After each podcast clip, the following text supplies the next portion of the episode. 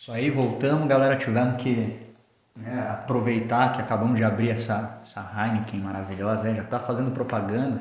Inclusive já fica. De graça. Pensou um dia a gente recebe um, Um patrocínio. um patrocínio, um, um fardinho aqui, tá, tá legal, né? Só um. Mas enfim, eh, dando sequência ao nosso, nosso bate-papo, então pegando aquele gancho que o Diego abriu a respeito do terapeuta salvador, né? Você vê que eu já, já logo me identifiquei com esse papel, é, e de fato é bem comum mesmo. Hoje eu vejo quanto isso eh, fez sentido para minha vida e faz, né? Um processo, a gente sempre está nesse processo de cura, né? E no meu caso, não sei como foi com o Diego, mas no meu caso eu me vi salvador do meu próprio sistema familiar. Né? Isso, Diego pode aprofundar mais eh, a respeito do, do mais novo, né? do, do caçula da família. Tem, vem aí com um, um papel sistêmico de, de, de salvar, né? É o que ganhou mais, né? O que ganhou mais da família, né? Porque o caminho já foi aberto, né, Gui? E aí ele se sente devedor, né? Ele Se sente em dívida. Em dívida, precisa retribuir. Mas, ô Gui, eu vou, vou te interromper, cara. Eu quero saber, na, na tua profissão, Hum. tu já se sentiu aí na obrigação de salvar um paciente que chegou com dor, cara? Mas com certeza, isso é um processo eh, que eu, eu acho que isso com a própria experiência do, do profissional, pelas desilusões, pela autocobrança, é natural que isso vá, vá sendo tratado, né? vá sendo curado. Mas eh, me recordo inúmeros atendimentos de que o- a pessoa vinha com uma demanda, aquilo que você falou da entrega, né? Porque eu preciso que seja assim, eu preciso que faça dessa forma. E o terapeuta Os na da posição, vida. os Diego da vida. Estrala L5. Não, capaz. L5, Capaz. Não, o Diego já estava numa época que Um pouquinho menos pior. tava recebendo os pacientes com uma, uma visão mais, mais aberta. Isso aí tô falando ali início de carreira, Quando foi isso, Gui? ah, pensando em estágio de faculdade, É. né, que normalmente você já tem é, um perfil ali de, de atendimento que são Falando em estralar, tem meu cotovelo pra dar uma manipulada. Já não, Tá. você é louco. Eh, Na próxima pausa aí a gente, a gente faz. Abusado do cotovelo. É, mas é, aquele perfil do, do, do paciente que, que vive em fisioterapia, isso é muito comum, né? Mas que ano foi isso? Cara, acredito que 2010, 2011. Ah, tá novinho eu sou novo, né, eu, cara? eu entrei na faculdade em 2008, né? Porra, eu me formei em 2003, cara. Ah, Em é. publicidade, né? Quem diria? Quem diria? As Agora, voltas que o mundo dá. Na verdade, sou formado em comunicação, né? E o que eu faço hoje é me comunicar com o inconsciente das pessoas, me comunicar com o sistema, me comunicar com os padrões, né? É Pois a é. mesma coisa. Pois é. Mas é um.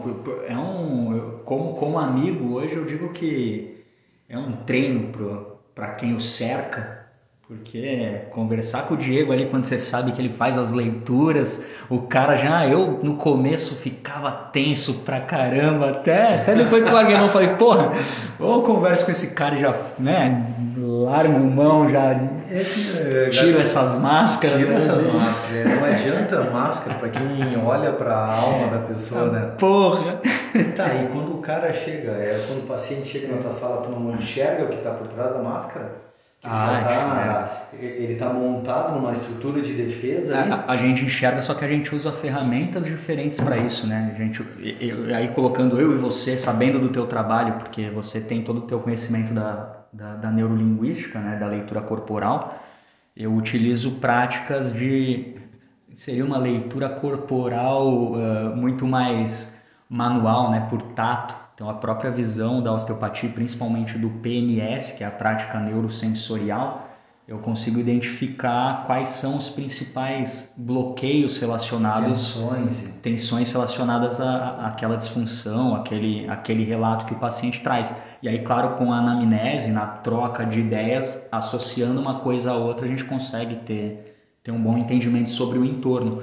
Mas eh, o que eu busco é identificar primeiro eh, o momento que cada um está, porque não adianta eu pegar uma pessoa que não está aberta para se despir disso, na realidade ela não tem nem consciência disso, né? Não é um uh, não é que a pessoa está consciente disso e ela não não quer abrir para você, não, é um padrão inconsciente. Então quando você lida com isso, a gente tem que ter isso, a gente ganha com a experiência também, tem que ter um pouquinho de tato na forma que a gente vai lidar para você não expor e não colocar de forma agressiva, né? a ponto da pessoa de colocar a pessoa numa crise e, e não dar assistência para ela após isso, né? Então, cara, legal isso, isso que eu quero, vou te botar numa complicada aí. Mas qual é a situação, qual é o padrão, qual é uh, a dor ou a postura do teu paciente que que te colocava num estado de compromisso em solucionar o problema dele? Padrão do paciente normalmente é o padrão de dor crônica e normalmente aquele paciente que já vem com o relato de que fez uh, trocentas fisioterapias, que passou com um médico tal, fulano de tal, uh, o melhor. Olha o Salvador. É, ah, exatamente. Eu resolvo. Passou com todo mundo e ó, cheguei mim. em você. Porque tu é o cara. Porque você é o cara, ou não, porque eu tô sem esperanças, nem sei quem é você, mas recebi boas indicações e tô aqui, ó, tô. Aqui estão os meus exames, aqui tá meu corpo, e aí, você resolve meu problema? E aí? E aí, né? E aí o cara novão lá, fala, pô, voando, cheio de experiência nova, de técnica, testosterona mil e conhecimento para botar em prática, bate no peito e fala daqui, né? Vamos, vamos e, resolver. E quando não acontecia, Gui? Quando não acontecia é frustração, né, Diego? É, o cara ficava como? Sofria e, se, e se culpava pois é, mas aí, por esse como é, processo. Como é que se sentia dentro dessa frustração? Uh, na minha, agora tive que puxar, tive que puxar, ah. puxei, puxei. A minha resposta a essa, frustra, a essa frustração, sim, era uma, uma sensação de impotência também, mas a minha resposta a isso era cair matando nos estudos. Então eu ia lá e falava, não, eu preciso, eu preciso, né? Não, não é, eu preciso encontrar a solução deste paciente. E aí ia atrás de buscar possibilidades em técnicas e ferramentas, mas mesmo assim muito não era o suficiente, porque a gente sabe que né, a relação de troca que hoje existe, essa clareza, não estava não tava sendo respeitada. Por que, que eu estou te provocando, Gui? Porque todos nós, todos nós somos movidos à evolução através dos nossos problemas. E Sim. aqui é a grande sacada. É a gente perceber que o nosso padrão doentio muitas vezes é o único caminho para que a gente possa transcender isso. Eu lá no início com meus processos de coaching, quando o cara não atingia o resultado, eu ficava muito mal. Me sentia incompetente, tipo, tinha vontade de devolver o dinheiro num programa de coaching. Sim. Mas era por ele ou era por mim? É porque se eu não atingisse o resultado, tivesse contratado alguém, é, eu ia me sentir frustrado, indignado. Mas aí, quando a gente não tem isso bem resolvido, a gente não sabe nosso verdadeiro lugar e o terapeuta, muitos terapeutas ainda não sabem isso, porque isso é um, é um processo, não é somente uma ação, a gente acaba ah, num, num desequilíbrio na troca. E é isso faz com que ou a gente dá de mais ou dê de menos e o outro fica esperando muito. E aí a gente carrega esse peso. E, e isso que você falou em cima do teu posicionamento, né, da, da, da do, do, do, do, meu, né, também na, na, na, situação que a gente colocou, é, hoje, né, é mais fácil para mim para eu perceber o quanto isso é individual, é o posicion... eu, eu que me coloco nesta situação eu recebo muitos pacientes com o mesmo histórico ainda. Só que a forma que eu lido hoje é diferente. O significado o, que tu dá para aquilo. O contrato que eu faço no primeiro dia de atendimento é diferente. E o que, que mudou? O que mudou é que eu apresento o que eu tenho né, para oferecer, mas ao mesmo tempo eu apresento a parte do paciente. Qual, qual é o, a troca, né? Qual é esse 50% que eu posso oferecer e qual é o 50% que ele tem que entrar para que esse tratamento dê resultado. Né? E aí entram nas dinâmicas de troca, que é o que eu aprendi muito em todos os processos de terapia que eu fiz, muito mais uh, na constelação familiar, que trabalha muito né, com, com esse com equilíbrio. Com esse equilíbrio. Fiquei nesse pleonasmo de muito, muito, mas porque é. Lembrando, e para quem é a grandeza da né, constelação. Para quem, não conhece, para que a gente possa ter equilíbrio de troca o nosso paciente, nosso cliente, primeiro precisa estar no meu lugar, de terapeuta. Grande, grande parte, muitas vezes a gente se coloca como uh, o Salvador, e o Salvador tem uma é uma projeção que o nosso paciente coloca em nós do pai ou da mãe, né? E outra, é, era exatamente isso que eu ia falar, se colocar na posição de pai do paciente, de mãe do paciente, né? De, de botar esse paciente no, literalmente ali no colo. Ah, é. E e isso, isso cria uma dependência do paciente e aí tu vai para casa com todo um peso que não é teu e tu não sabe porque tu tá tão cansado. E você não está contribuindo para a melhora desse não, paciente, porque você está tá estagnando, você está adiando. Como é que você vai dar alta para um paciente desse? Como é que você vai quebrar esse vínculo que você construiu? Na verdade, tu está né? sendo uma bengala para ele, não está ajudando é. ele a se fortalecer. Exatamente. Só que ele te olha com bons olhos como uma criança olha com uma mãe.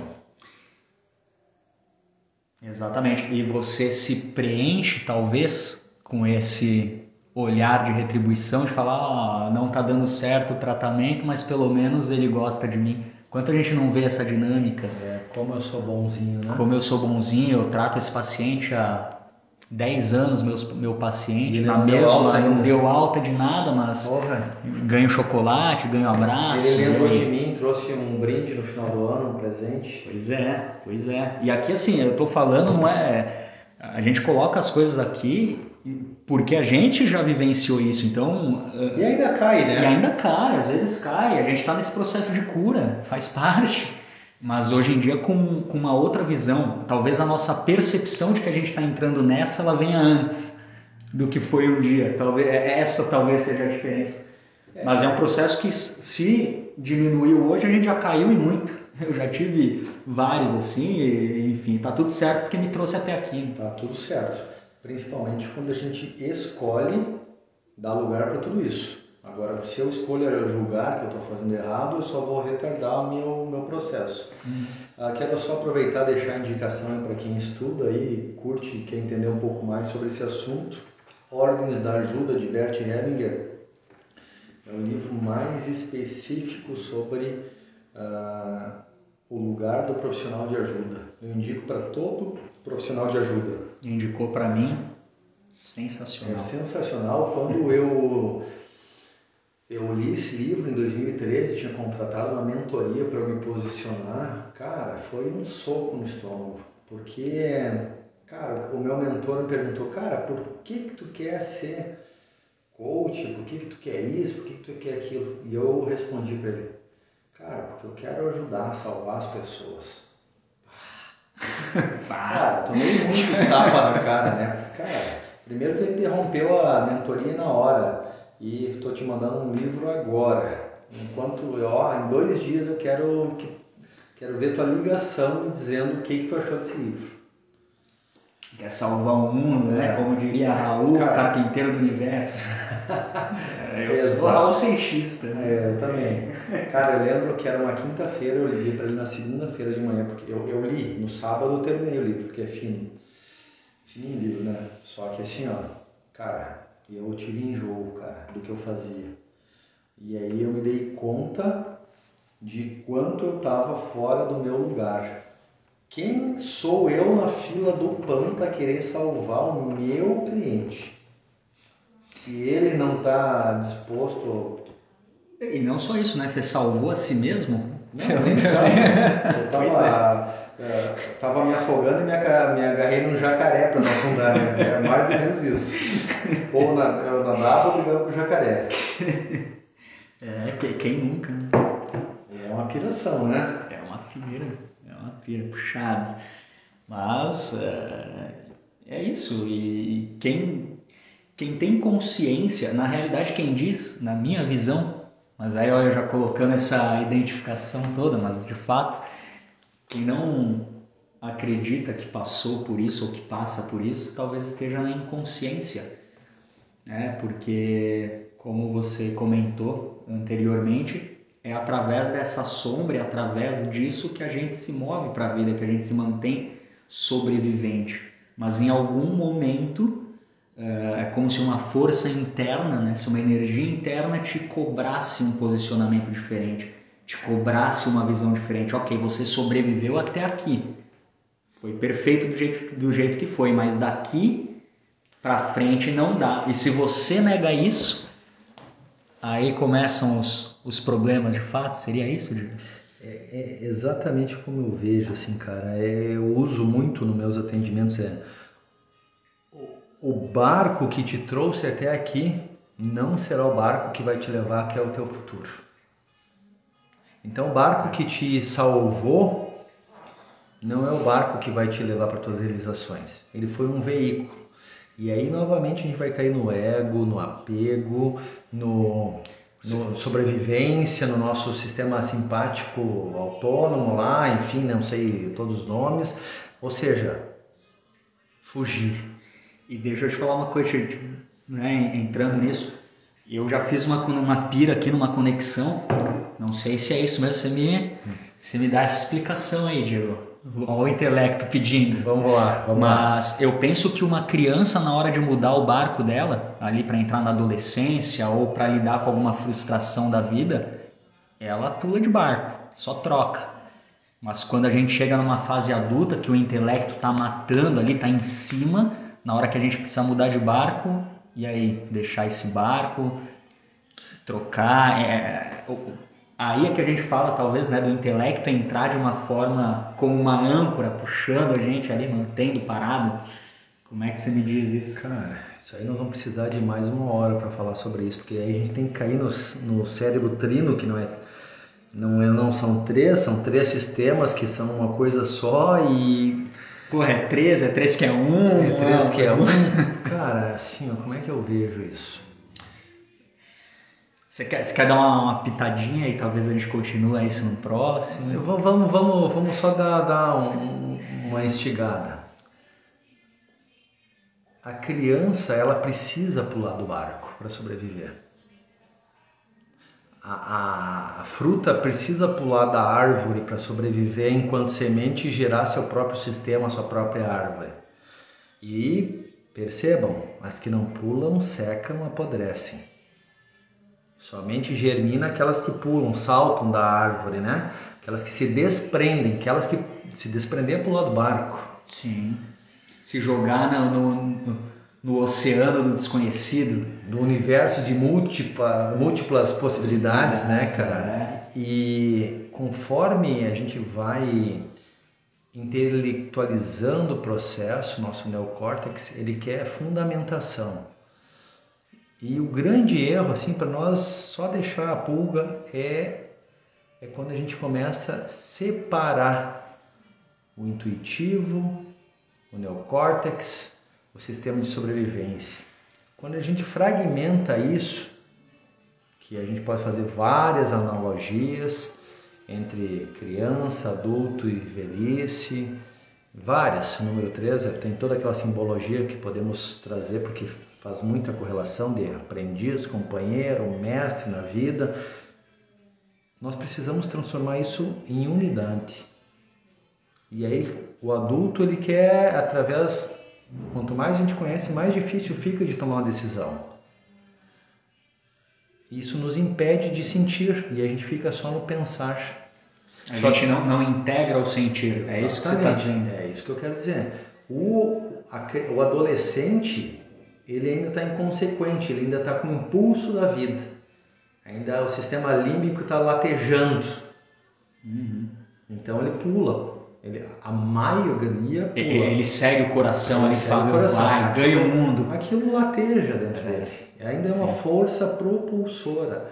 E aí conforme a gente vai para a vida e a gente vai criando as nossas referências de mundo, a gente vai dando significado para as coisas, a gente vai colocando os limites na nossa caixinha de sapato. A gente vai enrijecendo crenças. A rigidez é uma linha, é. não é uma curva. Né? E a gente se encaixa dentro de uma caixa de sapato. Sim, encaixar, não é caixa, né? Sim. E a gente se forma na faculdade, a gente é informado, né? Fica na forma. É, exatamente. E aí que tá, quando a gente se forma para o IN, informar. O que, que é o ING? O IN. Não, não o ING, o IN, o IN da informação. O que, que é, Diego? Explica pra gente. O IN é aquilo que vem de dentro, aquilo que está gerando. Aquilo tudo que brota, aquilo tudo que floresce, o IN, tudo que vem de dentro.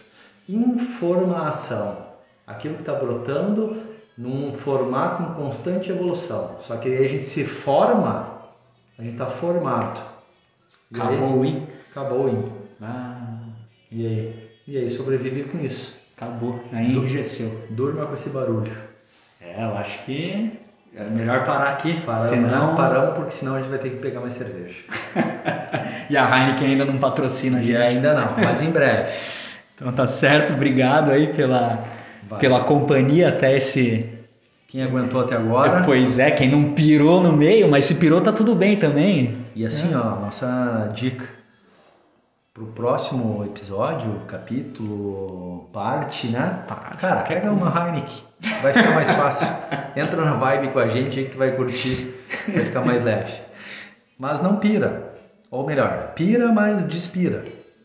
E qualquer coisa, manda uma mensagem pra nós aí. É, sa- saiba que tem quem tá nesse caminho da piração há, há mais tempo que pode servir como um, um auxiliar, né? um guia talvez. Exatamente. Enfim, estamos aqui para nos auxiliar, para nos ajudar. Galera, muito obrigado estar com vocês nessa piração. Terapeuta também pira, né, Gui? Eu também pira, pira na terapia, né? Pira na terapia. Valeu, galera. Grande abraço.